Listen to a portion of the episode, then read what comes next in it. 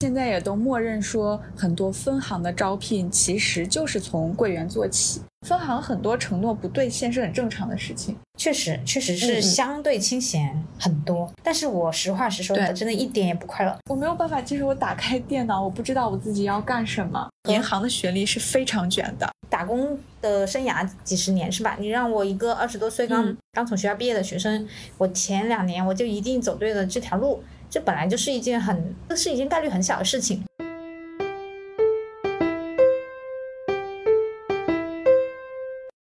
Hello Hello，很高兴认识你，欢迎收听元宇宙。大家好，我是圆圆。本期我们讨论的主题是银行管培生，邀请到的嘉宾是我的朋友五月。大家好，我是五月。我本硕都是法学专业，但是我在二零二二年毕业之后入职银行，成为了银行总行的管培生，目前在分支行轮岗阶段。今天和大家分享一下我在毕业这一年之后的一些工作上的心得和体会。嗯，好的。想要邀请五月，是因为在公务员、事业编、国央企、互联网之外。还有一个很多人挤破头的工作方向就是银行，而管培生也是校招生进银行的主要岗位。银行的管培生制度算是一个比较成熟的制度，所以本期邀请五月来和我们聊一聊这件事情。那首先想问一下五月，就是银行管培它一般的培养模式是什么呀？因为在民间传说中哈，基本上就听说所有的校招生进去都就是无一例外都要从柜员做起，这是真的吗？是这样，就首先我们在讨论银行管培的时候，先要分清两种方式。就一种现在叫总行的管培，那这种总行的管培，它一般就是等于说你签这个岗位的时候，你的用人单位它就是某某银行的总行。但其实现在我们在分行招聘的时候，他们更多也是以一种啊分行管培生的这样的方式去招聘啊。好，那我先先说一下总行管培吧。总行管培的话，它一般是每年可能会招十到五十个人不等。据我了解，就每个银行这样子，相对可能对学历的要求会比较高一点。呃，一般会在基层轮岗一到两年，这个根据不同的银行有不同的一个培养的模式，地点可能是在总行的所在地。但也有可能是在总行之外的地方，就比如说北京，像四大行这些，我了解到有一些他们第一年是在境外的一些城市去轮岗的。关于总行管培，其实还有一个可能大家在求职中要比较关注的点，就是总行管培它分一定岗和不定岗，有一些你在招聘的时候会明确告诉你你将来会去到哪一个岗位，但是有一些它其实是不太能明确告诉你将来去哪一个岗位，他会告诉你说你现在先轮岗。然后轮岗完了之后，我们回总行，再根据双向选择来决定你的培养的岗位。嗯，这两个其实可能会对你未来的职业的一个发展有一些不一样的地方，所以可能大家在就业的时候要需要特别关注一下。后更多的话是总行，呃，分行管培，分行管培它一般人数会是比较多。我了解到，像北京可能它都会招一百多个，然后这样。北京分行是吧？对，但是一般这种的话，就像你说的，其实它。嗯，现在大大家都叫呃管培生怎么怎么样，但其实就是要去分行从柜基层的柜员做起。虽然我也有了解到有人到了分行之后直接进到了后台的部门，但是因为他本身专业的原因吧，我了我觉得应该是，所以他就没有去基层这样轮岗。所以呃，大家在选择的时候可能还是要注意一些这个。然后关于分行管培的，因为总行管培一般情况下承诺你回去。一定是能回总行的，但分行管培它其实是有一个承诺，说啊，你在基层做柜员或者基层其他的一些部门做完之后，我承诺你能够回回到分行的一些机关，但其实这个承诺也不见得一定会真正实现。我身边真的有人就是在基层做了两年的柜员，到两年之后说对。没有就没有让他回去，他现在还在基层做会员，分行而且招进去的。对，而且他的学历非常非常的好，这本硕都是非常好的财经类院校。我想我想问一下，你刚刚说那个像北京市的分行，它就是会招百来个人。你说，我想问这个北京市的分行，它是实体，就是它是只有一家，还是说它会有很多分行，什么西直门分行，什么什么分行这样子，把它分再散出去，还是说只有一家银行？是这样，我们招到分行之后，分行下属会有很多支行或者网点这样，所以这些管会去到那边。对你都是以呃分行的名义去招，但是因为分行下面会有很多支行，都会把你们分到不同的支行。啊，是这样。嗯，所以说，如果说你在应应聘的时候，用人单位他跟你说，我们这个可能要有基层的锻炼，基层锻炼基本上是不是就意味着一定要从柜员做起呢？除了你刚刚说的某一些哦。是的，就大家其实现在也都默认说，很多分行的招聘其实就是从柜员做起。但呃，因为因为很多招聘它，你看它它具体管培也会分很多类型，什么公司金融或者怎么样。但是它有一些也会说，你要在这个柜台做五年的柜员，因为可能学历不同嘛。天哪！对，因为因为有一因为有一些可能他本身就是本科毕业就进柜台就进银行这样子，那就是他。所以他就会设置说，啊，本科生可能你先至少有五年，你是要在基层或者柜台这样。哦，但如果你是硕士的话，我们这是另外一种模式。嗯，啊，会有这样的说法。柜员的话，其实我经常在网上看到很多负面评价，因为银行柜员其实它算是一个服务业，而且它是窗口型的服务业，就所有人都能看到你。对。据说柜员的话是呃很明显啊，他们肯定是不能玩手机的，而且我感觉银行在银行办业务还是挺。挺。那叫什么饱和的一件事情，就永远有人在排队啊，感觉还挺忙的。又不能玩手机，稍微去上个厕所嘛，就会很容易被投诉。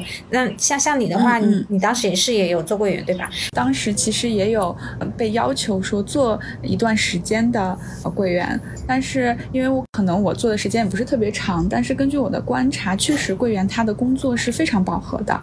正常情况下会说，正常是嗯。银行是九点开门，然后五点关门这个样子，但是柜员的时间，或者说任何一个银行工工作人员的工作时间是要远远长于这个时间，时间跨度会拉得非常的大。然后我了解到，其实很多银行都会存在早会和晚会这样一说，每天要复盘和梳理。你相对的营销指标以及当天发生的一些工作上面的一些要点，这样子，所以他们的工作时间是时长会是非常的长的。感觉是不是说早上要开一个例会，下班之前还要开一个例会？对，是这样。啊，那如果真的盘出什么问题了怎么办呀？是这样，一般盘出问题的话，更多的是一般我们做窗口，可能每一个银行的柜员他都有要有一个包或者有一个库是相对的现金呀，或者一些银行卡这样我们把它，叫重控。是你每天你这个柜员你在结清你今天业务的时候，你是要去盘点你的你的库也好，或者你的包也好。那如果凭就是发现。电脑上的这个数字和你包里的钱或者卡的张数对不上的话，这是一件非常大的问题。然后那能不能自己悄悄补上啊？你先肯定是先要查到到底是哪一笔业务出了问题。哦，对，因为有一些可能是你跟客户在这办业务的过程中，可能比如说把他存钱，他确实存进来了钱，但是你在输代码的时候输成了取钱，啊，可能就会账对，就客户从客户。角度来说，他的业务没有受到，就是他是把钱给你，但是客户的账是没有对得上。但这种情况会比较少一点，更多是会比较细节的，就少个一两块啊，就可能要么是没盘对库，就最轻的就是你只是没有把你的钱点清。但确实也存在说，就找不到这个钱到底哪里出了问题，要么多要么少，有监控，但是不是说查监控就能查出来问题？因为银行它就柜员每办业务的话。它那个系统上都会有显示，可是就是在这个系统上，你你根据这个业务，你去回想我根据那个系统，你去回想我今天办了什么业务，想不起来这个钱到底多在了哪里，少在了哪里，而且有些数它就是会很，就比如说几点几分这样子，就你你讲讲道理，你应该是可以这种比较小的数，你可以是在系统上对得上的嘛，但就是对不上，那怎么会存在这样的情况？那。那可能就得自己补上，哦，对，哦，但确实这也是一个比较大的错误。从业务角度来讲，为什么会对不上呢？也说不清楚嘛。反正就是说这件事情是无论如何也不可能隐瞒的，犯了错不可能隐瞒，不可能隐瞒，因为对，因为你最后这个库评不上的话，因为是要双人盘点，我盘点过一遍，别人还要再盘点，那等于说为什么要有双人？其实就是为了防止这种情况嘛。那这样的话，可是人终究是人嘛。对，嗯，所以所以说，其实，在银行工作是很容易犯错的，对吧？我觉得，呃，就从我了解到的，包括我观察到了很多我的同事们，我觉得犯错这个事情是没有办法避免的。嗯，就是因为你每天要办那么多的业务，你要接触那么多的人，很多业务它可能我们从顾客的角度来讲，感觉这个业务不是很复杂，但是从柜员的角度来讲，银行或者说监管会有很多很细节的要求。嗯那嗯，每天这样很饱和的话，我觉得不可能不犯错，大家不是机器。嗯，每天都有高强度的工作，有没有说有一个上限？比如说什么你犯错多少回，或者你犯了某一个错，就直接逐出逐出公司？我觉得看这个错误的级别，哦，就是你们那个内部是有什么，比如说一级危险什么之类的。对，类似于这样，哦内部应该会是有什么一般啊，或者是严重啊，或者比较严重、非常严重这样，它会有一个有一个级别，然后根据你的级别来去做。一一般情况下都是会有可以补救的。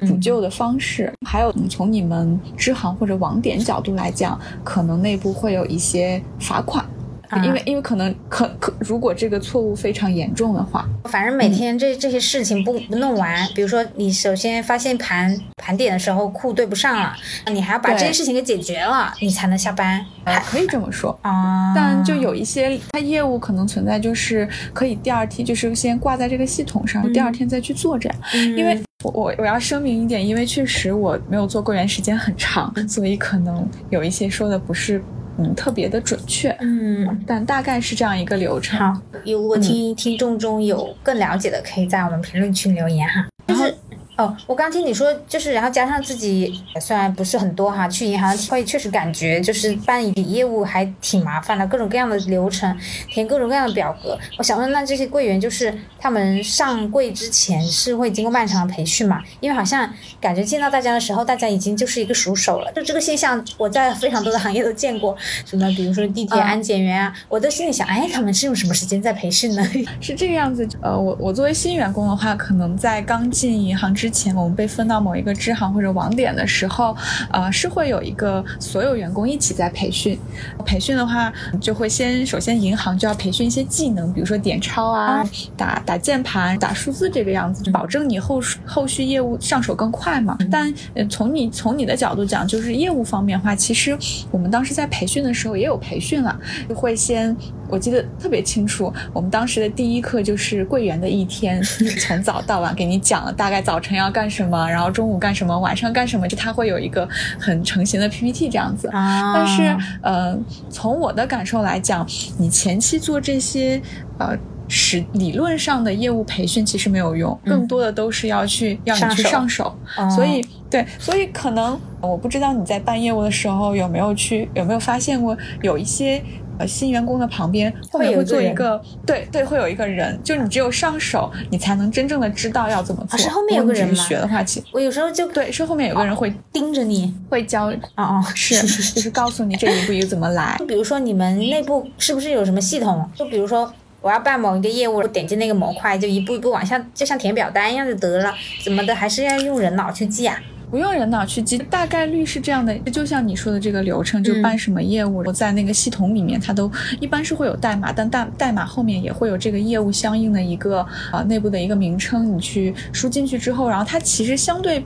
嗯，比较机械，就是说怎么怎么填，比如说姓名啊、身份证号啊、卡号这样子，它其实就是你大概都是能看得懂的。嗯但确实还是有一些可能内部的一些呃解决的方式，或者是一些更我觉得更复杂的东西，确实还是旁边有一个人要看着你。而且新员工嘛，刚开始也会比较紧张，包括怎么，比如别人要存钱，你怎么去数那个钱；别人要取钱，你怎么去把钱给他，这些都还是要有一个比较熟练的员工去盯着你。嗯而且从另外一个角度讲，呃，办业务是一方面，就是银行它对于服务的要求很高，嗯所以它会。他会，他会在后面指导你说，你应该说一些什么样的服务用语，这个流程应该怎么走嗯啊？他会，这个也是我觉得也是，啊、银行柜员培训的一个很重要的一个步骤。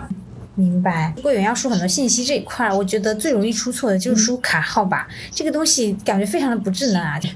呃，一般情况下，现在我们都是有那个芯片卡嘛，然后银行的那个我们它内网的那个机器，它其实是可以滴那个芯片的。啊，别你的信息的啊，包括身份证也是一样，包括哪怕你是磁条卡，就像我们当时刷 POS 机那样刷过去，它银行也是会有一个地方是可以刷的。确实，有时候有一些卡号或者说有一些证件的号，感觉就听了以后，像我这种粗心大王，数学苦手，干不了这个。嗯，但确实，我觉得银行对于细心程度要求还是比较高的。嗯。就有有些地方可能确实很容易出错，但我觉得还是多练，就多练多多熟就好了。换或者说就是你多犯几次错，可能就 就 就能记得住了。刚刚说到银行的系统啊，因为我们这个外外人啊没有见过银行的系统，但是我是经常见过医院的系统，然后还有就是那个自己在工作嘛，我在国企我也。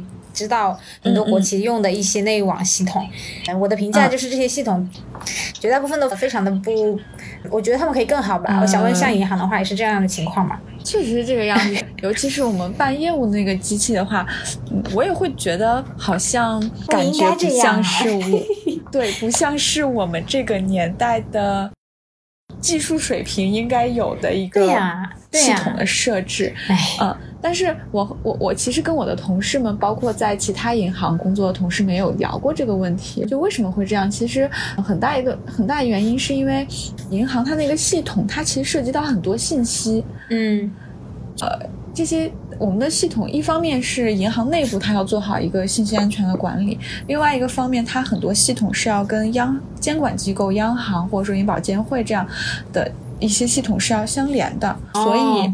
可能看起来会比较古老，但是它可能有它一定的道理。嗯，因为确实现现在技术很多情况下是可以让它更新换代更快的。嗯，但是确实考虑到，因为银行它每个业务可能会都会相互关联，你如果更新换代太快，我理解可能会对在业务办理过程中，可能因为你银行的系统也是涉及到全国嘛。所以你更新换代可能会涉及到的人更多，包括监管的一些要求，所以它看起来好像不是那么的智能。但是呃，其实现在很多除了窗口业务之外，有很多那种智能机器，就是不需要窗口那些智能柜台，我我感觉还是。对，还是比较智能的，那个用起来感觉操作也是比较丝滑的。呃，那做柜员，其实我之前说到柜员，我会以为我进银行就是引导我去用那些新的机器，那些也叫柜员。现在想想，他们是不是叫大堂经理之类的呀？这个你可以这么理解，因为我觉得可能每个银行它对这个称呼有不一样的地方啊。但是他也属于柜员吗？呃，你可可他应该算是大堂经理或者 什么，对，但他就是有一些智能机器上的很多业务，它其实也是涉及到柜台内部的一些业务，就你这些也大概得懂懂一下，就这些做什么。厅厅堂其实可能每个银行不一样，但确实就是它可能跟柜它没有像窗口的柜员那样要求特别的高。嗯，管不是龙岗的话，会也要去做这样的岗位吗？对，呃，我是我是每一个岗位都有做的。我了解到，我其他的一些同学们在其他的银行也是大概率这些岗位都要轮一遍，基层的所有的业务都要做一遍。嗯，说说到这的话，那基层的所有业务大概是有哪几块呀？如果我们从呃一个支行它的设置来说，我我不能说所有的支行都这样，但大概率主要一个支行主要分为三个模块。第一个模块就是我们比较熟悉的柜台这个。可能更多的是我们你作为一个客户去办业务，最先接触到的银行，我去去银行，我们最关键的一个地方。另外一个部门主要跟个人业务相关的，比如说理财啊，我去买理财，或者说咨询理财，或者说我做一些个人的住房贷款啊。或者说，我有一些跟个人现在消费贷嘛，也是都是跟个人业务相关的。那第二个部门就主要是零售部，零售部主要是做一些跟个人相关的业务。这些业务就比如说，呃，个人的理财、个人住房贷款，或者说个人的一些消费贷这样的一些业务，都跟个人相关。然后第三个部门的话，可能就主要跟呃公司或者说一些单位就是对公的一些客户。对，针对这些客户会有一些他们的一些业务上的流程，主要分为这三个部门。最基础的可能大家都一般情况下都是从柜员先开始。哦，就管培生要把这三个部门都轮一遍，柜台、零售部，第三个是金融部。对，公司金融部是这样，就是总行管培可能它的模式也每一个行我觉得差不多，可能不是特别一样。对你到底要要不要轮，嗯，要怎么轮？一方面取取决于总行怎么培养你们，另外一方面也取决于被你分配到的这个支行怎么去培养你。不是特别的固定，但如果你是以分行管培的名义去进去的话，你大概率先从柜员做起。但是你从柜员做起之后多久，你就你就可以换到其他的部门，可能就后面会是你的对不好说，要么是你的个人意愿不愿意去，或者说这几个部门比较饱和，没有更多的岗位空出来，都是比较。没有办法确定的事情。你刚刚有提到，当时有个 PPT 叫“柜员的一天”，可以可以大概讲一下柜员的一天是怎样的吗？嗯，柜员的一天其实就首先我刚才讲到晨会要比正常营业时间要来早早很多。晨会的时间，呃，有一些行会非常非常的早。在晨会晨会之前或者晨会之后，会有一个呃，银行内部人员比较懂，就是接款车这样一说。啊我知道，我经常看到，我每天上班都会遇到。对，就是那个，对，就是那个车会有那个保安在旁边，因为你的你们每一天收到的钱是，对，肯定是不可能存在你自己银行，会有人帮你们把钱收走啊？不是，你的意思是说，银行里的钱每一天下班之前都会有人把它带走，第二天早上又送回来吗？对，是这样。为什么要搞得这么麻烦啊？因为因为你没有，就这样是最安全的嘛。那可是你送来送去才不安全吧？但是你这个钱放在哪里呢？那所谓抢银行，他们是抢的一种手段。抢银行一般是在营业时间抢的，但是营业时间的话，你这个钱是在你的银行的。说回我们说柜员的一天，那你刚说就来的很早哈，这个上下班的时间大概是怎样呀？我觉得每个银行可能不是特别的一致，对，可能不太一致。明白。但大概率都是比正常营业时间要早啊一个小时或者更多，因为可能要涉及到款车是多久来到你的支行这样子。哦，就得那个车来了你们才能上班。对，因为车来了你才有钱，但是呃，因为因为一个车它可能会。就是去很多银行，就去附近的一些银行，它会有一个顺序哦。然后尤其是早高峰这样，所以你你比如说这个车最先来你们行，那你可能就得早点到，因为呃正常你你是要在营业时间之前拿到这些钱，要做好一些准备工作，就要开始营业的。所以就是如果排完这个序，你们是第一家的话，那你可能就要来的比较早去接这个车，这样。哦，那但这样下班也可以比较早哈，那车也会比较早的来你这里收钱。对，啊，是的，是的。你说这个我真的太熟了，因为我这个公司楼下就有一家银行，我每天上班遇到他们，下班也遇到他们，就那辆车我看都看得眼熟了。对，是这样，基本上就是两个荷荷枪实弹的，他们是啊，对，嗯，是这样。我觉得柜员一天就是办业务、接待客户这样，更多的是这些。明白。然后每个行可能对于他们有一些其他的营销的指标会有一些要求。我可能柜员是不是还要再去完成这些营销的指标，还是怎么样？我觉得每一个行可能也是有差别的，而且跟地域呀，然后跟你所从事的一些呃区域也是有关系的。我每次进银行，我就觉得有一。就总会有几个窗口是基本上没有人的，那种什么 VIP 啊，是不是做那种窗口就会比较轻松啊？就就我观察到的，以及我去过的银行，我觉得现在就我没有见到特别多的。呃，VIP 的窗口它是有一些，但是也我觉得不会说存在有很多 VIP 的窗口，嗯，它可能会有那么一两个。那干这个窗口岂不是很轻松？但是它可能它只是你就是从我们客户的角度会看到说没有没有客户办业务是不是就意味着很轻松？但也不是，就是没有客户办业务，但是其实你内部还是有很多需要去操作的东西。说到这个，我我之前有看过一些银行人他们写的东西，他们会说。在银行工作，在工作之外还要参加非常多的考试，各种各样的培训，就好像是一个终身学习的感觉。你你在那边会也会要参加这种考试吗？呃，我当时其实我这一年工作中确实会有很多的考试啊和培训，对，但工作时间还是工作之余啊都有。更多，那你要是柜员的话，你肯定是在工作结束你当天的工作之后，你才能去。一般都是在手机上或者是怎么样去完成这些培训和考试。哦，我还以为是上课呢。嗯，他会有集中的一些线下的培训，但很多也都是线上的一些考试和培训这样子。我想起来，好像在营业时间内基本上是没有午休这个说法。那就是说柜员他们没有午休的吗？呃，就只能吃个饭，然后就马上回来办业务这样子。可以这么说啊，好辛苦哦。对，他们可能就是嗯，每个窗口就是轮着这样吃饭，嗯，然后有有有一个固定的休息时间，今天是谁谁几点啊？谁先吃这样会固。会固定出来休息，但确实相对休息的时间会比较短一点。但如果整你们这会儿整体业务没有特别多的话，也是可以稍微去休息一下的。还有柜员也是人，也也是要有休息的。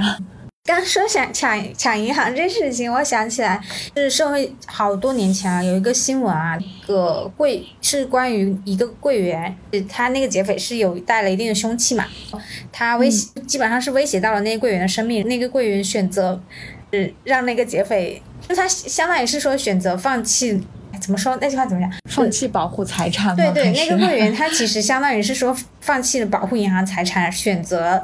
选择了挽救自己的生命，但是他因此丢掉了工作。我想问，在你们银行内部到底是怎么去评判这件事情？有没有说关于抢银行这样的一些应急演练，或者说一些叫做什么预案、应急预案之类的？因为我们都说人命关天，其实。关于那个新闻，我觉得还是挺有争议的，因为这个是一个人命关天事情，那你要怎么等？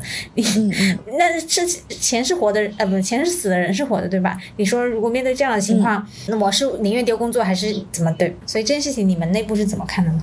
首先，我先回答你，就是肯定，呃，任何一家银行，我我我理解应该都是会有针对这些突发情况的一个应急的预案。我我我在的时候也确实会有一些应急的演练。吓死我了！我以为你说你见过，不可能，法治社会现在很安全，对，肯定是会有一些这样的应急。但是其实从我的感觉，我觉得现在嗯，可能真的会很很少会有抢银行的这种情况出现，在北京应该很少。对，而且如果即便有抢银行这样的情况的话。我觉得像你刚才说的那种，一个银行的柜员，他为了自己的生命安全放弃保护客户的财产，这个事情，我觉得可能不太成立，因为现在他各方面的安全措施都会非常的严格啊。那如果真正遇到那样的抉择了呢？我们抛开那些不谈。嗯，因为可能我现在已经被这样的方式限制住了，因为你你和劫匪之间是隔了一个非常安全的 防弹玻璃的啊，好吧，你是不太可能说把钱拱手让给他，嗯，因为因为劫匪能伤到了外面的人，他其实是不太涉及到银行的钱，这样他可能会伤害到大堂的员工，就是大堂经理这样，这里面可以涉及一些人性的博弈啊，比如说他就。挟持了一名人质，他要求你打开那个门，那你开不开呢？那那我们那肯定就是首先保安马上会出动，其实我们抛开那些，保安都就无效无效了。然后这个劫匪他已经走到了与你对峙的这一步，在这种情况就遗憾。那我理解，一不可以，他不可以开啊，不可以，就是天哪，那他一辈子晚上都要睡不着觉了。我觉得这个问题可能。嗯，因为我现在可能更多是从一个银行角度去想这个问题。你们觉得你们的安保无懈可击？对，而且这是两码事，不太可能说我为了一个我的同事生命，我就说我把客户的钱给你这样子。嗯，可是那是一条生命。就是，但是我我现在是没有办法去想象这件事情。对，哦，好吧。其实这个你可以转换一下嘛，就比如说你是一个超市的收银员，这就很容易去思考了。如果这种环境，那肯定是把钱给他。嗯。对，是这样。就确实，如果你确实因为，嗯，我理解，可能超市它那个钱比较少。嗯，对，超市它的模式和银行模式不一样，因为你你超市收到的钱是超市的钱。你说的好有道理。但是，但是，但是我作为一个银行的员工，我收到的钱是客户存在我银行的钱。我我呃，我想问一下，就是。每天叫什么？一所银行是吗？一所银行它能够存，在它被那个钱被取走之前，它一般最多能会有多少钱在那里？这个是有个大概的数额会会有吗？就每个银行不一样，可能百万，对，最最高应该也不会有上亿什么之类的吧？不会不会不会，千万应该也不至于吧？就可能不至于，因为如果你要有大额的存，就是呃取款的话，你要提前约嘛。哎，那这样子说，所以说银行是没有金条的是吗？嗯，可能有吧，但是我真的没见过。是不是都是那种收藏品的那种投呃理财产品那种金条啊？对对对，理财产品会比较多。那如果这样说的话，因为如果是哎，我觉得如果面临这样的情况，你放他进去算了。他他也不一定能找到你所有的保险箱，而且你保险箱还有密码。算了，这话好大逆不道。我觉得还是救人更重要吧，要不然你以后整个你下半辈子晚上都无法安睡了。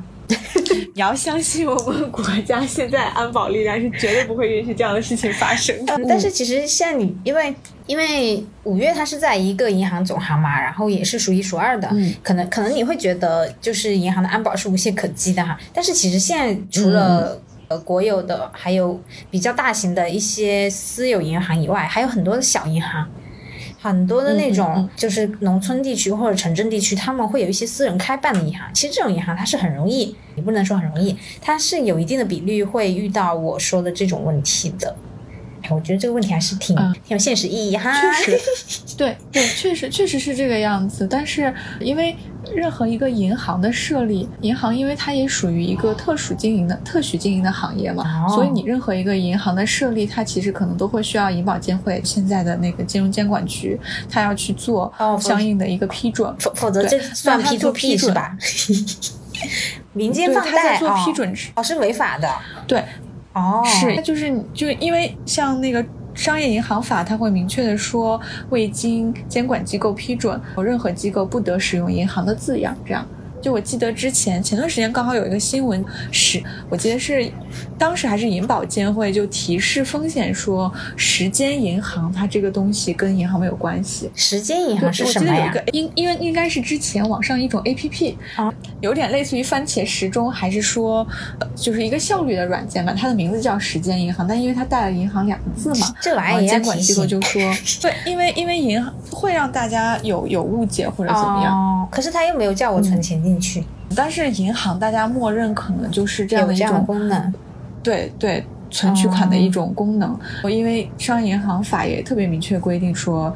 未经批准不得使用银行字样嘛，嗯所以回到你刚说的那个问题，就因为你监管部门是要去批准设立一些银行的，它确实要对这个银行它的一些呃除了人员呀，包括一些机构它的一些资本情况更多，它我觉得它应该也会对于一些嗯怎么说银行内部的一些设施会有一定的要求，哦，可能我觉得会存在人员安保人员上的差异，但是在一些呃，比如说防弹玻璃这种东西的设置和配备上，我觉得应该是统一的标准，就不会说差特别大。因为可能我也在这个行业内，所以现在确实会比较少看到跟类似于抢银行这样的事情发生。听起来很古早而且。更多对，而且更多抢，它不是说针对银行员工这样，它更多抢，他有可能比如说有人取了很多钱，他嗯抢这个客户的钱。哦而且这这种情况，这种情况也是我小时候会比较经常遇到的。哦对，就在银行门口，因为那个时候可能更多都还是现金，现金去交往嘛。哦是是，可能有人取完钱，就就有一些歹徒他在门口抢这些客户的钱，这样子。嗯，说起来，嗯现在大家都用电子货币，是不是假钞越来越少啊？会吗？比例？呃，会，但是嗯会会越来越少，但是应该所有的银行的工作人员，就柜员，他在呃刚入行的时候都要去学一个就是。呃，辨别防范假币的这样一个课程，哦对，辨别假钞，而且你是要去通过一个官方认证的考试的。哦，呃我们当时也是考试的时候是有一些理论的题嘛，有一个实操课，啊对，实操课就是给了你很多钱，让你去看这个假币这样子。那我可以使用辅助工具嗯吗？什么什么紫外线什么之类的嗯，因为可能实操的话，它给的都会是比较明显的，啊？可能你透光或者背光，或者是用手触摸，都可以感觉得到的。因为像嗯我们最新、最新一版的人民币的话，它的防伪已经做的是非常非常好的。啊，你说到这个，我就想起来，我已经很久没有摸过现金了。你跟我说现在的防伪长什么样子，我都不知道，好像经常换，我就不知道现在的钱长什么样了，最新版的钱。说起来，就我之前看网上，也不是网，有一些银行它可以有那个寄存业务，就它有好多那个格子间，你可以付一些费用，在那个格子间里面放一些东西，这个是真实存在的吗？是真实存在的，它可能每个行不一样，应该都叫保管箱业务。哦，各个行都有吗？对，我我理解应该是呃如果你说从美，比如说建行啊、工行这些，应该是各个银行它都会有这样的业务，但是具体到具体的网点和支行，不见得每个行都有。嗯，它可能根据你这个行的那个客户的情况，或者说你整个场所大概有多大，这样，因为你你的保管箱应该你需要一个很大的场所，而且你这个保管箱业务需要恒温、恒湿，然后也要配备相应的一些人员，所以也不见得是所有的行都有，但是确实有这样的业务。嗯，这里跟大家分享一个，我也不知道它能不能叫地狱笑话吧，反正是一个很悲凉的一个嗯段子。就大家说，这墓地不是越来越贵了吗？买不起，不如去就把骨灰盒放在银行的这个什么保管箱算了。保管箱啊，对嗯你就是每年支付一定的费用就可以了，你的子孙后代还可以去那边找你祭祀你。对，是呃，我了解到了很多银行，它的保管箱业务其实是非常饱和的。哦，对，原来你可能还说，嗯，可能谁都可以来申请这个保管箱，但现在你一方面是保管箱业务它很饱和，另外一方面不是说你来申请就可以申请得到，它可能对你在这个行的资金会有一定的要求。哦，有钱人们把这一条穷人的捷径都垄断了，是吧？对他也不能说垄断吧，因为确实就是因为业务饱和，所以可能先要紧着一些呃优质的客户或者财富客户。我理解，就也也也不是不能理解。嗯。其实刚刚我们在聊，就是说柜员要办很多业务，好像很多东西是走系统的。那我我会想问，人工智能发展这么发达，今天你觉得银行它作为服务业，它的很多服务，或者是说柜员本身有没有被 AI 取取代的可能性呢？其实这个问题，我在没有进银行之前，我觉得银行大概率已经被 AI 取代的差不多了。但其实，但其实我在进银行之后，我发现其实还是会有很多的客户要去窗口办业务。然后我关于这个问题，其实我经常会和我的同事们去讨论这件事情。就我们讨论的结果是说，从现在技术角度来讲的话，银行肯定逐渐是要被 AI 优化或者说转型升级的一个这样的一个过程。但是为什么感觉好像等你真正深入到银行的这个内部，会发现好像它没有做的像我们想象中的那么快，就数字化程度可能没有那么高。但是我们就想说，嗯。这可能涉及到一个客户接受程度的问题，啊尤其是比如说一些老年群体，他可能不会不喜欢你的什么，对我我我我不相信你的智能机器，哦，对，嗯，他说我觉得你这个不安全。其实一 人才个电子最不安全的智能机器可以做很多事情，但是像他们就会觉得，嗯、我我看着你给我办或者怎么怎么样，我我更我安我心里更踏实一点。啊，对，明白。还有一个角度是说，嗯，因为现阶段的 AI，其实我觉得它可能发展程度没有那么的高。就比如说，AI 不一定能够读懂客户的要求和需求。哦那我给你选项嘛。对，哦是这样。但是，比如说我们现在，比如说我去办开一张新卡，嗯或者说我改一个我的呃预留的手机号码，或者说我改银行的密码，这些都是很简单的基本的功能和业务，这个没有问题。但是呃我在做柜员的时候，或者我的同事们在做柜员的时候，会遇到一些呃更多的是老爷爷老奶奶们，他们其实没有办法很明确的给你描述出来他们要干什么，他们会给你讲一个故事，AI 可能不能读懂你的故事，他可能会从他我我要怎么怎么样，然后要怎么怎么样，你要从他给你讲的这个故事中识别出或者说提炼出。你他要办的这个业务的具体的名称是什么？嗯。我觉得存在这样一个问题，嗯就是还是我那这么这样这个角度讲，可能是 AI 还是不够智能，嗯。它没有办法像我们去理解，呃，客户他到底要干什么。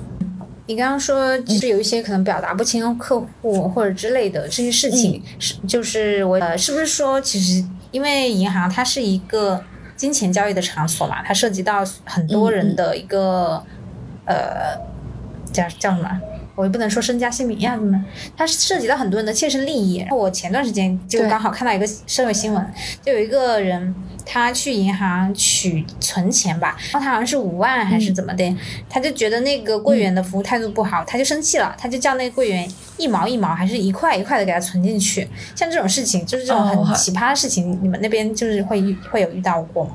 这个这个新闻我我好像前几天有看到，然后这样的奇葩的事情，其实很多很多，非常多。我觉得它其实是存在的，对，不少。而且说每一个银行内部的员工应该看到这个新闻的时候，内心应该都是心有我觉得和外人看到这个新闻的感受可能也是不太一样的。啊，一方面会觉得说这个客户确实要求会有些无理，但是我当时看到很多评论的话，呃，有很多。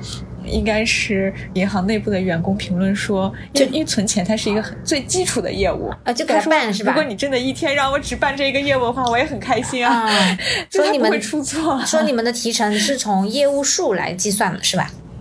不能完全这么说，因为哦它有一些可能涉及到你业务数的一个权重问题。哦，就有一些业务它比较难的话，它权重就相对高一点。哦但有有些业务它权重没有那么高。嗯，你你刚刚说那个银行人的评论，我也有看到，但是我看到有人说，呃，如果你心态好的话，你可以这么办，你这么办从流程上是没有问题，但是后面的客户会投诉，所以你最后还是会被闹得鸡犬不宁。这个确实是这样，嗯，确实，嗯、这个确实是没有，嗯如果这样讲的话，确实是没有办法解决的问题，就只能说满满足客户是服满足客户服务客户，嗯让客户最满意是我们就是银行的最大 经开始背宗旨吧。背口号了？呃，像像你说，就好像这个服务态度还挺重要的，就作为员工。贵就是银行员工本身好像也是比较重要的一个方面，但是我实话实说，其实去银行的话，会经常感到大部分的柜员态度并其实并不是很好，不知道是因为打工被吸空了阳气嗯还是怎么的。嗯，为什么为什么社会上呃就是大家对银行的吐槽会很多呢？就比如说，包括说来自客户的不满，还有就是来自内部员工也有很多不满。是这样，我觉得这个事情确实是这个样子。从客户的角度来讲，会觉得你业务流程很慢，嗯为什么我等了这么久还没有轮到我？你们在干什么？然后那就我现在如果从员工内部去回答客户这个投诉的话，我也想业务很快，但是有一些业务它就是很慢，它你感觉这是一个很简单的业务，但是却是需要不是说我完成了就可以，可能需要别人的授权，或者说上级对这个业务去进行一个审核，有一个有些远是需要远程审核，啊不是我一个人就要就能做得到的。哦而且，嗯、可能这个业务涉及到，比如说你只是做就是做一笔业务，但是你可能会涉及到一些反洗钱啊，或者说反反电信诈骗啊这些相关的监管的要求，那我们嗯都是要去履行的，所以可能整个业务下来会比较长，嗯而且就是也会涉及到一些双人复合嘛。但确实。为什么呃等的时间会这么长？那没有办法，就是人多嘛，我们也想快一点。嗯但是确实这个业务它从客户角度会感觉很长。哦另外一个要求就是，我觉得是因为监管它现在要求越来越严格，啊从监管的角度来讲，它是希望更安全。但是那从银行的角度，安全怎么去控制这个风险，怎么保证安全？那就每一个细节都落到实处，每一个流程就抠抠抠的更细一点，那肯定会时间会相对长一点。但嗯，从我的感觉，应该是，即便有这样这样的要求，但其实还是，嗯，流程是不断的在优化的。嗯，只是客户觉得时间长，可能是你这个银行本身属于那种重点行或者大行，它的业务人比较多，那这个确实没有办法。哦，投诉也好，抱怨也好，那没有办法，那就是得等啊。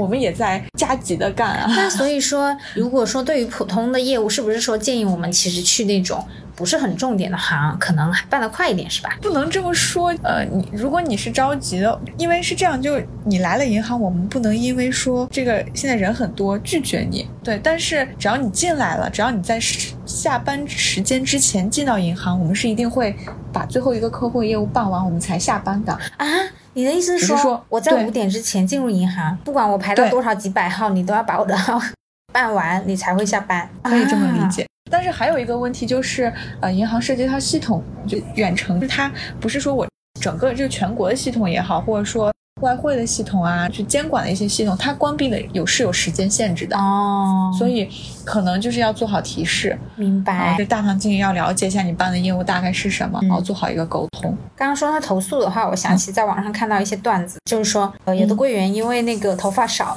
他头秃头了嘛，因为被投诉，投诉是会扣钱吗？呃，他大概一般做柜员的话，被投诉的频率会很高吗？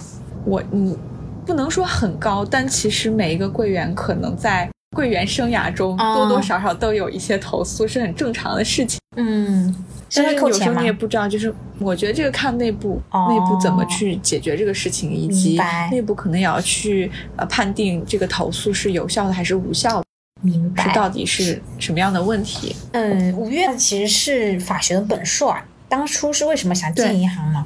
是这样，其实很多人都来问我这个问题，就是为什么会进银行。但是我我我在工作一年之后，我再去想这个事情的话，可能当时是被选择被被我手里拥有的一些 offer 被推着走，啊被选择推着走，不是说呃我我主动去选择或者怎么样。因为呃我我作为法学的本硕的话，确实在呃。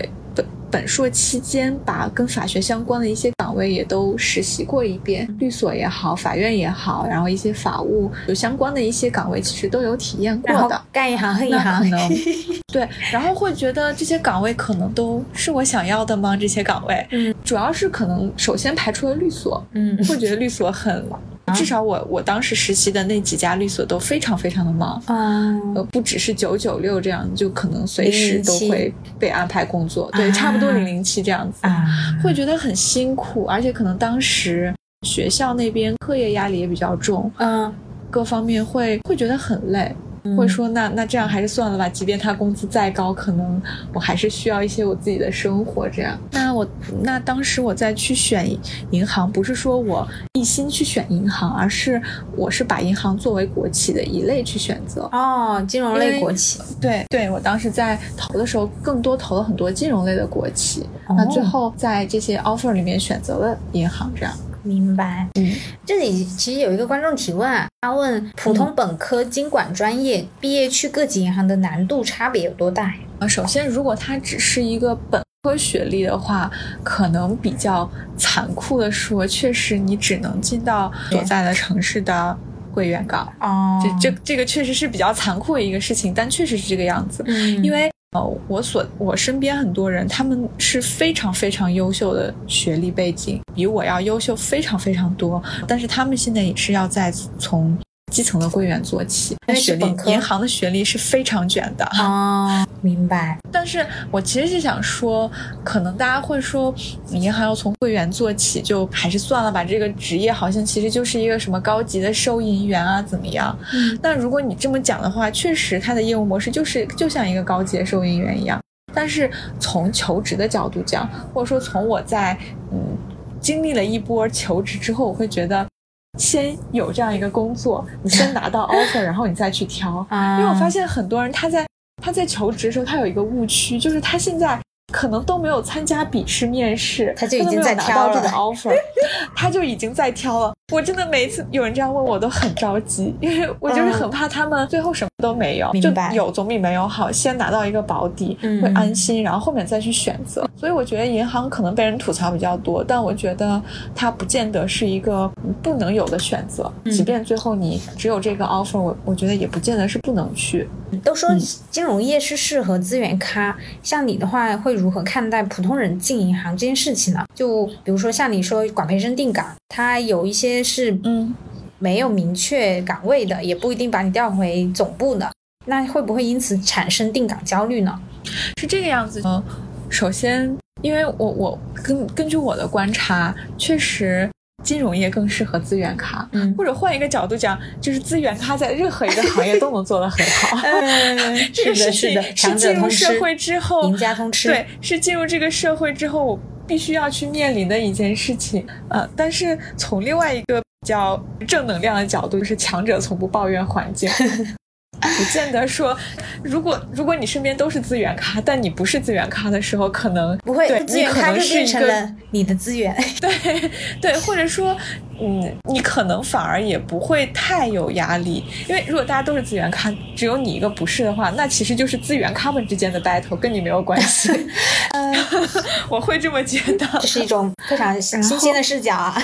嗯因为银行它也是服务业嘛，那我觉得它如果你是有一些能够去呃获得客户一些途径和渠道，那肯定是比较好的。嗯但是从我的观察，尤其是你从基层做起，也不是说你不是一个资源看你就没有任何的机会，还是看你自己本身是不是一个适合去营销、愿意去跟客户沟通交流、去投入精力去做这件事情的？那从我的观察，我身边的很多同事，也不是所有人都是资源咖，那他们现在也能够去做好很多的，就做做到很高的岗位，做很多的业务，也没有差别。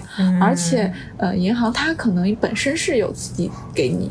一些渠道去让你去联系去做的，这样不是说你一定要白手起家，一个一个客户找，我一家一家这样问，这样，它本身会有一些存量的资源让你去维护，我再去链接一些增量的资源，这样。明白。所以。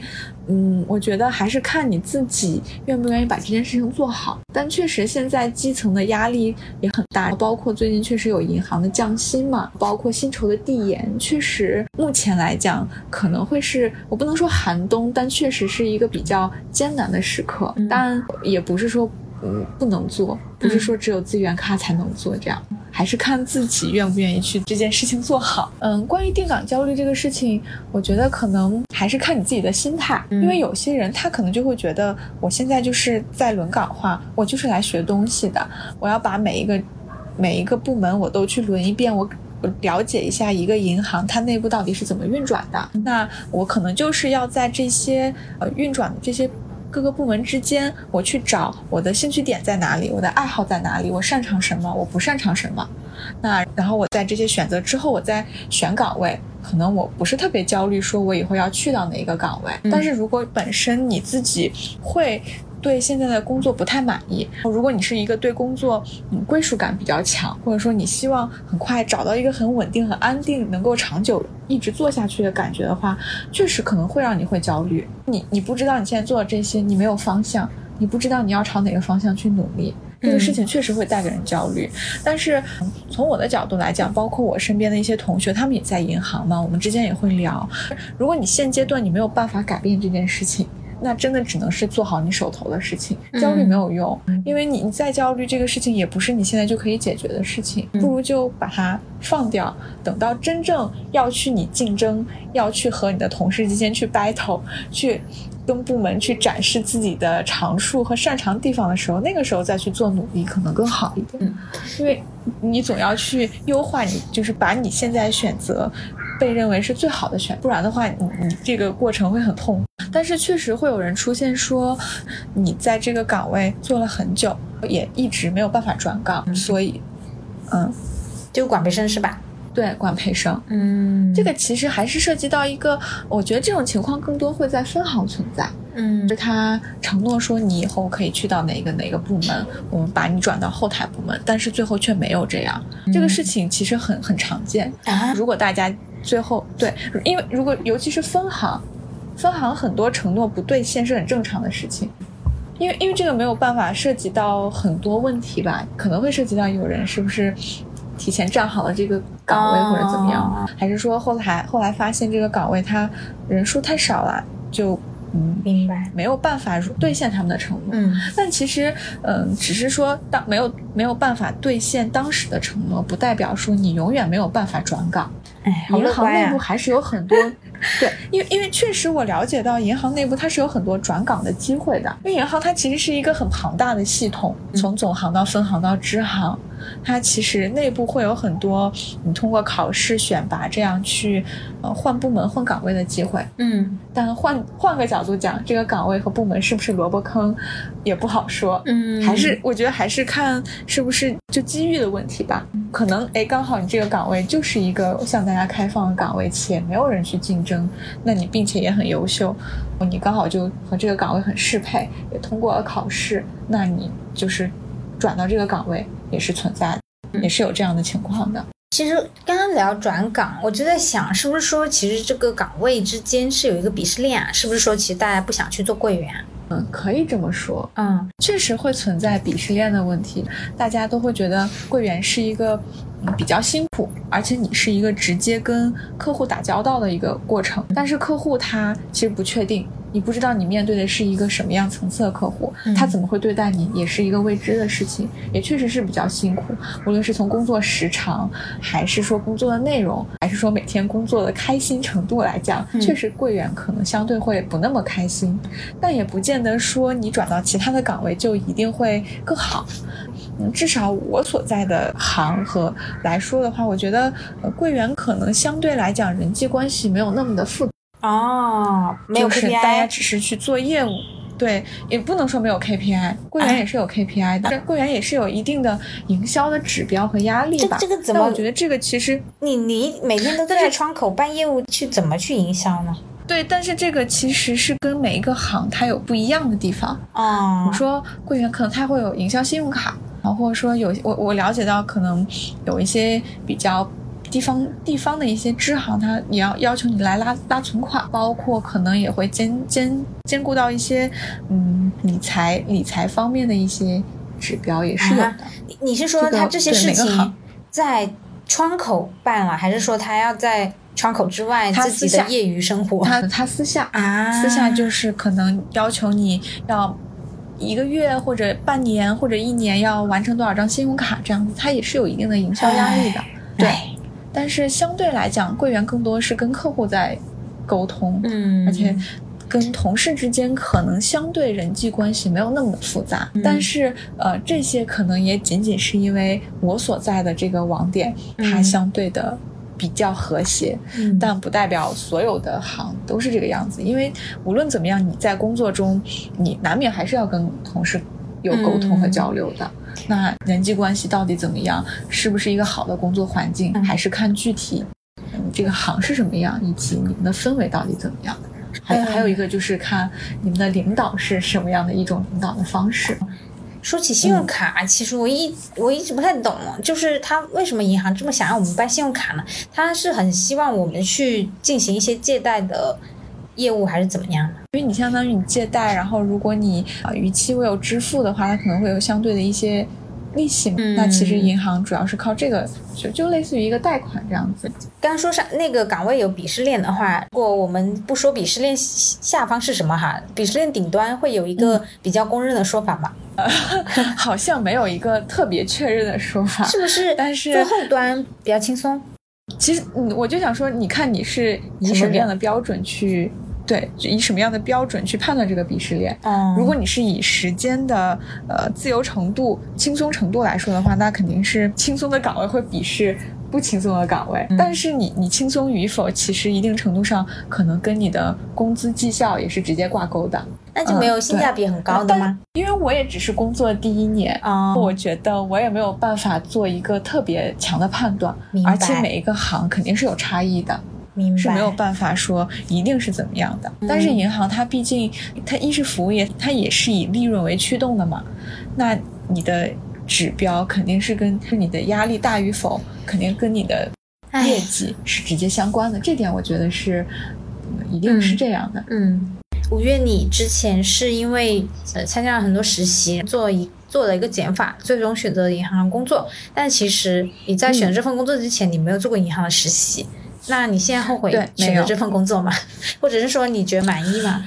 我只能说我不是特别满意我现在的工作状态和我的嗯生活状态。为为什但是？你要让我说，你要让我说，就是我我有没有很满意，就是我会不会后悔？那你如果从从我当时手中拥有的 offer 来说的话，我觉得它不是一个坏的选择，不能说后悔，但确实不满。啊但是我现在我觉得我不满意我的状态，我觉得很多程度上可能是源自于我自己是一个比较容易焦虑的人。哦，因为我可能也是工作第一年，我没有，我还没有特别呃找到一个适合我自己的节生活节奏和工作节奏，我找不到它的重心，所以我可能会对呃现在工作焦虑。我觉得我现在已经和解了，就是我知道我自己焦虑，我也和我的焦虑和解，我也知道我没有办法缓解它，哦 我说那就这样吧。我也是这样。嗯对嗯嗯嗯明白嗯。但是确实，嗯，我觉得不满意。如果从工作角度，就是从工作内容，它确实和原来的实习会有非常大的不一样。嗯你你可能很难去接触到跟本专业直接非常相关的东西。对，尤其是当你的同学们在去做很多跟专业相关的事情的时候，哦你会有很强的对比。哦，但确实是因为你在支行你做最基层的业务的话，它它的业务逻辑确实是不一样的。为什么？嗯，另外一个角度就是还会觉得说，因因为不是特别的忙，所以感会觉得有点不充实啊。你这个对，就说 你是这个状态和我很像，就是因为对，因为不不是很充实，然后觉得很无聊。呃，这个时候我那些非常充实的朋友们就会说我身在福中不知福，好羡慕你。对对，所有人都会这么讲，但是他们说你你以后呃忙起忙起来，你会非常怀念你现在有多么清闲，你现在多快乐啊。但是你让我现在讲的话，那么充实，我确实觉得也不快乐，会有一种很安定的感觉。也那这个事情真的不快乐，真的。我现在也来那个，我我也我也来说一下我我的工作和。很多体制外的朋友们比起来，就因为我也跟经常跟大家交流嘛，确实确实是相对清闲很多。但是我实话实说的，真的一点也不快乐，甚至是真的挺痛苦的。我怎么说呢？可能是一种身在天堂心在地狱的感觉吧。对对对，就是因为可能过去我我了我我理解，可能我们都学习啊什么的会在学校相对会比较忙一点。你每天是比较充实，你知道你今天。要做一睁眼，你要比如说你要上课，你要写论文，你要去实习，你大概是有一个数的。但是你尤其你你进了，你现在在到单位之后，你有时候可能因为我也是在轮岗，可能大家都是靠别人来给我分配任务，就是会会有一点不知道自己要做什么，会很很焦虑，真的是非非常焦虑，真的非常焦虑。对，像你刚刚说，因为你。呃，其他的朋友他们在做一些非常专业、非常垂直的事情，可以让你感受到那个对比非常强烈。我太能理解了，我真的非常能理解。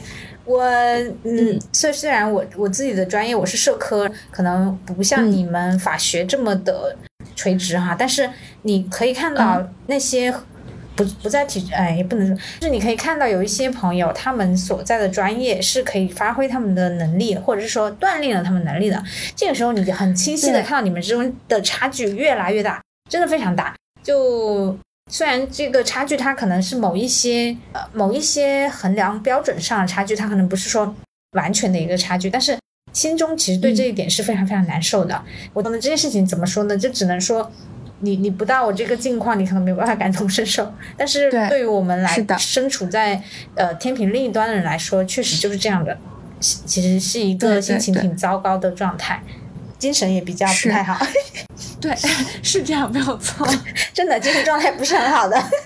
因为可能我们我我现在呃闲是闲啊，但是我们可能表面平静，但是大量的时间用在了一些自我内耗上面。对，我觉得我就是内耗非常非常的严重。嗯，但是就确实是这个样子。我我我现在就像我刚刚说，我已经和自己和解，我不劝自己说我往好处想或者怎么样。就是那如果这是你必经的，那你就是平静的度过它就好。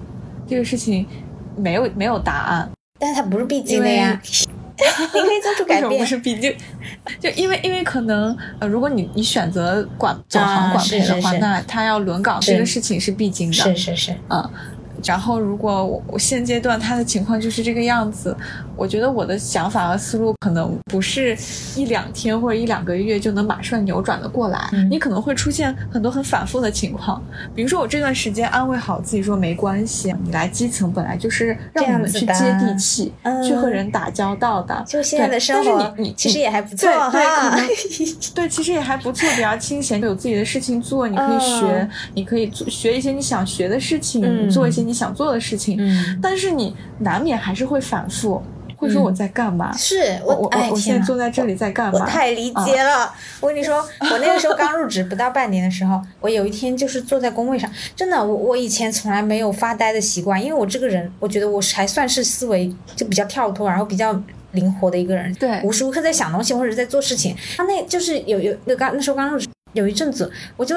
经常在坐在工位上，时不时的就开始发呆，我就盯着我面前的电脑。嗯，可能我之前在柜台轮岗的时候还相对比较忙一点，因为不断的要和客户接触。但是后面就是轮到了其他的部门，相对没有那么的忙，比比较需要去别人来分配我做事情的时候，真的就是每天去，我我我我没有办法接受，我打开电脑，我不知道我自己要干什么，就我我不断的在自己给自己找事情干。啊，虽然确实我在这个过程中学了很多可能我之前想学的，或者说看了很多我之前比较感兴趣的领域，但是我觉得不是这个道理。对对就是，真的不是这个道理它不是这样的，不是因为你我觉得你工作还对对你还是需要有很多很具体的东西来填充到你的工作中。嗯，是的，是的，呃当你有大段的时间去学你之前想学的东西的时候，这个东西可能就没有那么那么想学了，就没有那么有诱惑了，对，对没有那么对感兴趣了。而且，呃，说起来就是利用闲暇这件事情哈、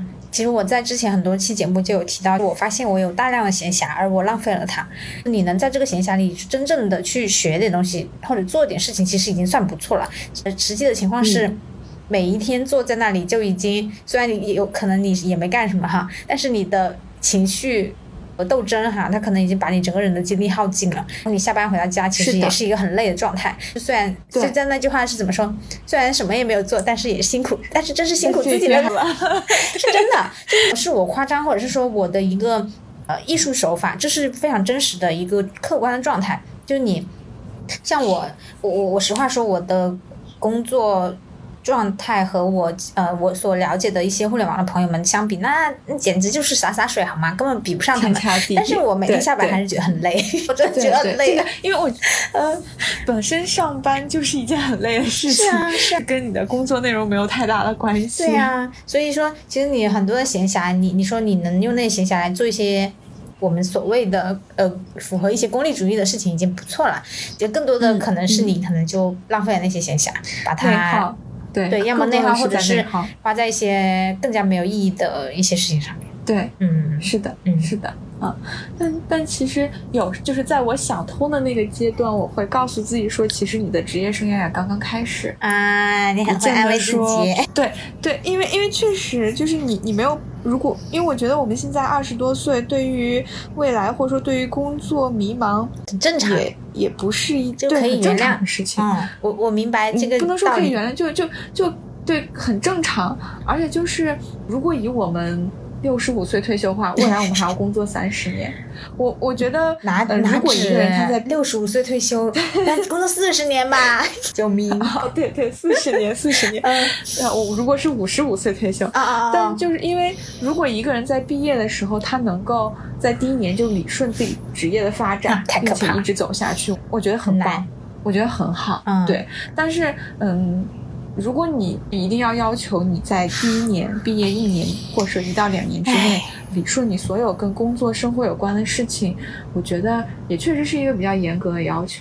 其实我现在有一个非常大的感受，就是在毕业之后是没有安定感和确定感这件事情的，嗯就所有的东西都在变动中。嗯就是你非常因为可能像我们原来在学校，即便说不知道自己将来要干嘛，但是你比如说你研究生的这两年或者这三年，你是知道这是一个固定的、有答案的、有期限的。不断的去有期限的，你可以去做一些比较稳定的事情的的事情。嗯。但是，对，但是现但毕业之后就不是，一切都在变动中，没有答案，明白。任何事情都没有答案，无论是你的工作还是你的生活都没有答案。是案。是，就可能我们现在会觉得，有时候会羡慕那些很充实的工作，但是换一个角度讲，他们不，他们可能会很羡慕我们。可能所有人都会美化自己没有走过的路，这个好像也也没有办法。但是我们又不能 一个盲目的去向向往一条我们没有走过的路。对对对，你还是要有一个更实际的规划。就比如说，我现在，我我我我我觉得我我在轮岗期间，可能因为我也不是这个支行的人，他没有给我分配很多具体的事情，但是。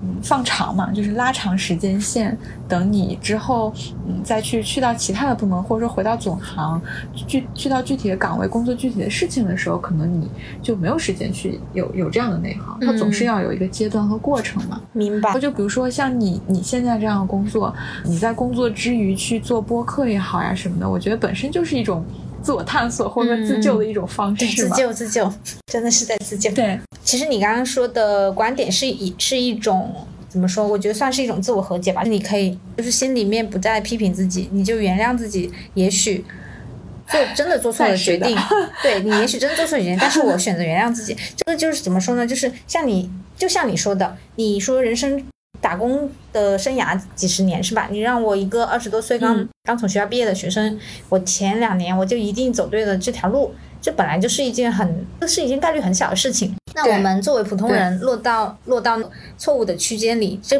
这并不是一件可耻的事情，这是一件很正常的事情。我也我觉啊得是这样，而且我觉得现在大部分的人，其实更多的人还是有还是有试错的成本在，试错的机会在，嗯不是说我我我选错这条路，我这辈子就完蛋了。我觉得也不是。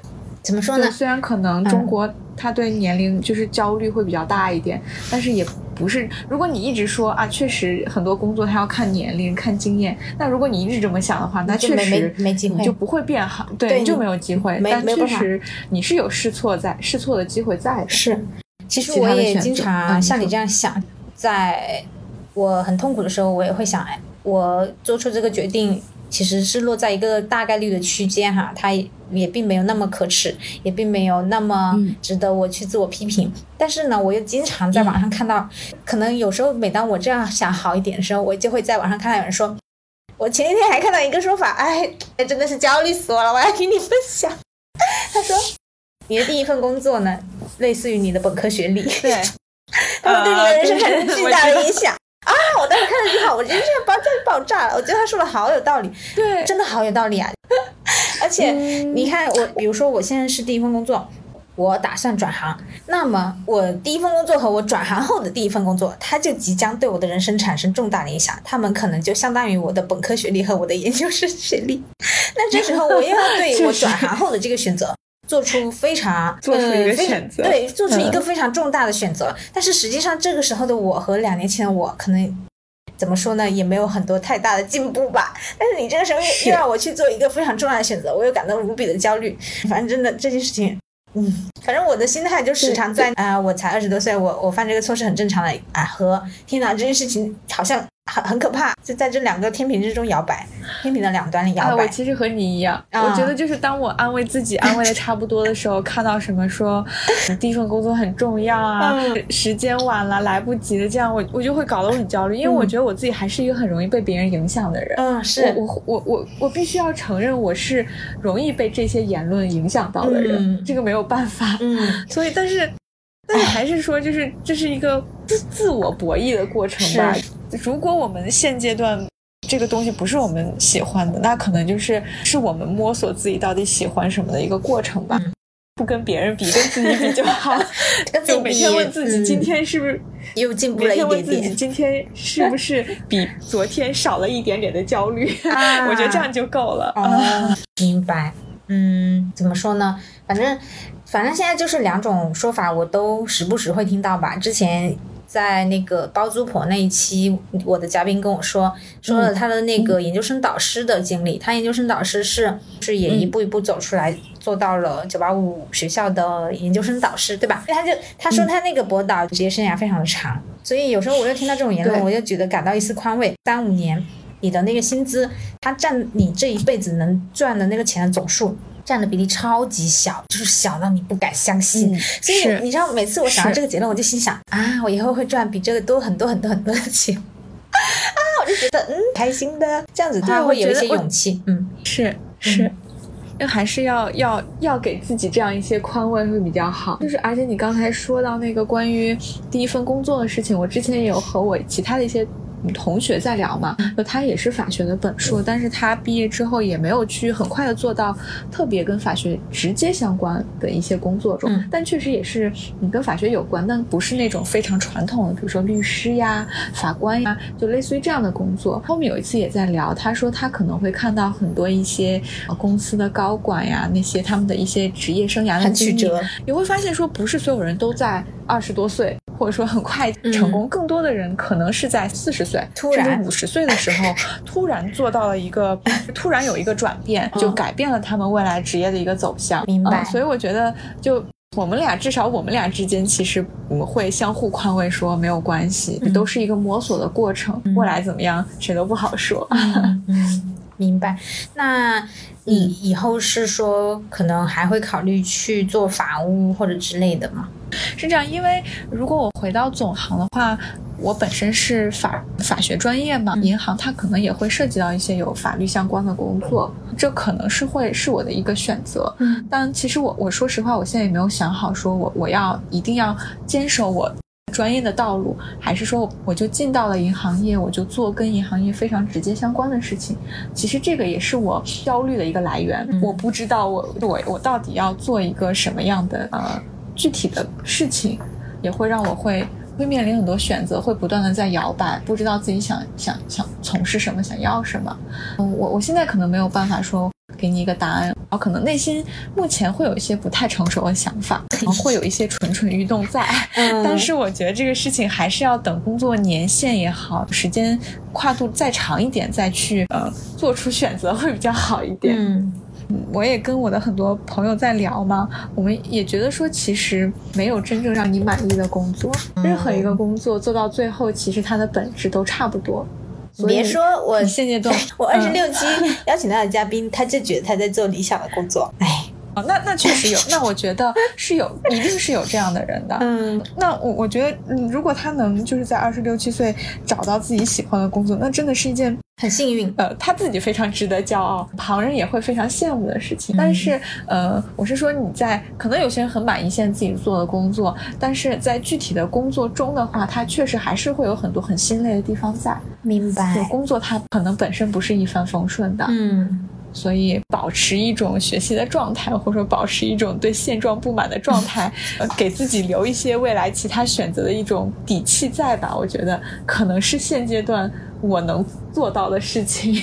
呃，五月是去年入职的，那到现在是差不多一年哈。对，你觉得在银行的这一年给你带来了怎样的变化呢？其实我我个人还是觉得变化很大的。嗯首先，我的性格有变得比原来更外向很多。哦，我不知道是不是因为工作的原因，我不知道是因为银行的原因，还是因为这份工作和我之前的工作都非常的不一样，嗯所导致的。就是因为，因为首先你要你要不断的和客户去交流沟通嘛。嗯嗯嗯那呃，我我我自己可能之前也不是一个特别害怕去搞交流沟通的人，但是你你不断的去和不同的客户去交流沟通，那你的沟通能力肯定是在不断变强的。你你是第一你不害怕，第二你愿意沟通，第三你是你愿意去解决问题，嗯而不是就是为了完成一个任务去给客户打一个电话、推销一张信用卡这样子，能反而会喜欢这件事情。嗯很多工作其实是需要你去通过沟通和协调来完成的。就因为之前可能在呃在律所实习的时候，很多工作，我们当时实习生更多做的是一些 paperwork，就你要处理很多的文件，去写很多的东西，去做很多调查研究。那个时候会觉得说，是不是自己嗯比较适合这种呃写写东西啊、写文字工作这样子？但其实好像也不是，发现其实自己也能去做一些跟直接去沟通交流的事情。等于说，在银行工作也打开了我对自己呃未来工职业选择的一种可能性吧。如果后呃后期的话，我也会觉得我也是愿意承担一些去沟通、去交流这样的工作。而且还有一点就是关于 MBTI，我的 MBTI 有一个非常大的变化。啊，就因为当时求职的时候，嗯，可能会要去做一些呃测试嘛，嗯就看你适合什么样的职业。那我当时在做的时候，其实我是一个 I 人，哦我是 ISFJ 啊，对，但是不知道是因为毕业了之后，呃，工作的原因，还是毕业之后可能更想跟朋友在一起相处，还是怎么样？我在银行工作半年，我再去测了一遍这个 MBTI，我变成了 ESFJ。啊，变成 E 人我了。自己 变成了 E 人，我我非常惊讶这种变化，这个真的是我完全没有想到的。嗯，而且确实，我当时工作过年那会儿回家嘛，家里的朋友，我觉得你好像比原来有变活泼，有变开朗，啊，大家会有这样的评价在。但但这个是我没有想到的。明白。五月的话，现在你是在北京哈？你当时是呃，你是有意留在北京的呢，还是机缘巧合留在北京的呢？啊，我觉得更多的应该是前者，就比较有意识的去选择北京，嗯因为首先可能我的本科学校和我的研究生的学校都在北京，我也在北京待了相对比较长的时间嘛，那我就想说，我留在北京也是一件很顺其自然的事情，而且当时我的朋友们都非常坚定的要留在北京，我也要和他们在一起，我也不会觉得说我留在北京是一件很孤单的事情，因为当时可能我家里那边的朋友和家人会说，你不要在北京，你到时候你在北京你会觉得很孤独。当时可能还没有对这个事情没有特别大的感知，他们更多的是说你可能会遇到很多困难。那我我当时会想的比较简单，说那我我有朋友在这边。我的朋友们都也都很坚定的选择，那我为什么不这么选？我也不觉得说我已经在北京待了这么多年，我好像遇到了什么没有办法解决的很实际的困难在。嗯，但确实会存在说真正就首先我们不讲买房这种很现实的问题。然后你的朋友们虽然嗯你你会有很多朋友，然后你的朋友们也在北京，但是。大家都还北京很大，然后大家工作也都很忙，你们也不是说一直都可以见面。我有一些关系比较好的朋友，我们在当时因为疫情也比较严重嘛。我们第一次见完面，我们很多人聚在一起见完面之后，到我们嗯第二次这些人聚齐再见面的时候，其实已经过了大概整整有半年的时间啊。对，一但确实也涉及到也也有疫情的原因，然后再加上大家有各自的工作之后，呃，有首先要工作要处理，是不是他们的对象？有一些是这样。对，有一些对象就很难约。我跟你说，我有对象，对，我有对象。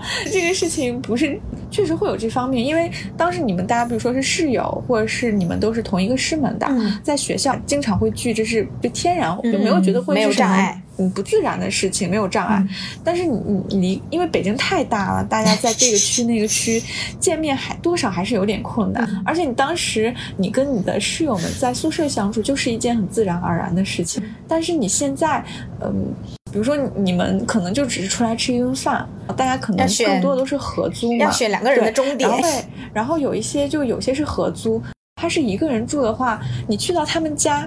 你大概率也没有办法说我们今天都住在你们家这样。哦，即便我作为你们就吃个饭不行吗？一定要住人家家里。对，因为可能大家就会想说，像还像回到原来那种感觉，彻夜聊天啊什么。但其实发现没有办法做到嘛。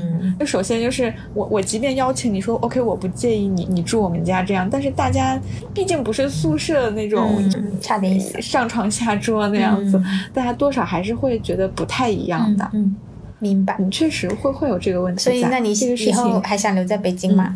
我我现阶段还是想留在北京的，因为我觉得虽然可能你会比较孤独，嗯，但是你也很自由，你很自由。对，我觉得不，如果不去考虑很多现实的问题的话。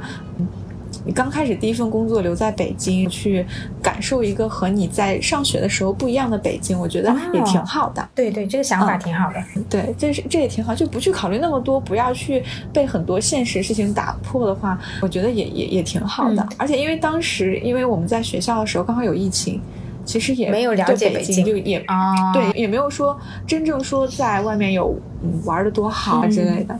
所以我觉得，嗯，现在刚好也不是特别的忙，好好的去了解一下北京，就有更多嗯自己想做的事情，也不见得是坏事，嗯，也挺好的。那至于长久要怎么说，我觉得我没有一个特别大的打算，因为当我意识到你毕业之后很多事情是不确定的，如果说你想要安稳，你想要稳定，你要为此付出一些代价的话，我会。不再刻意的追求这点，不再刻意说啊，我就是要稳定，我要安定下来，怎么怎么样啊？